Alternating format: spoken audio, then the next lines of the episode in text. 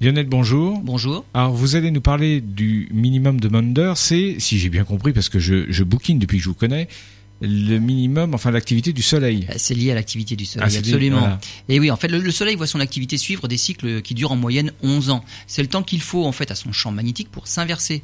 Quand le champ magnétique est stable et que les lignes de champ vont d'un pôle à l'autre, bien gentiment comme un aimant, en fait, on est dans une période de minimum d'activité.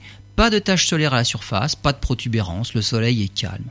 Lorsque le champ magnétique commence à s'inverser et que les pôles échangent leur place, les lignes de champ magnétique en fait commencent à percer la surface du soleil et on voit apparaître justement des taches, des groupes de taches, des protubérances. Le soleil est en pleine activité.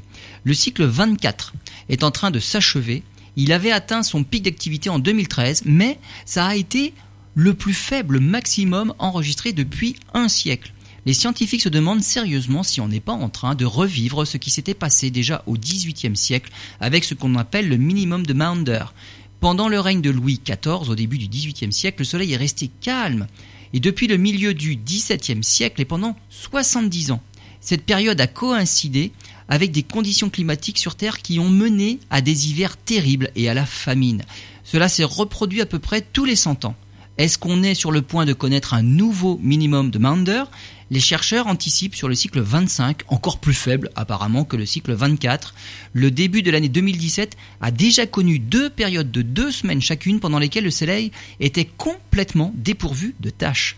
Alors que dans les années 50, 60, le soleil a connu des pics d'activité qui avaient atteint des sommets, la tendance est depuis à la baisse avec des maximums de plus en plus faibles. Il semblerait bien que le cycle de 11 ans soit modulé en fin de compte par un cycle plus long de 100 ans et qu'on se dirige tout droit vers un nouveau minimum de Maunder.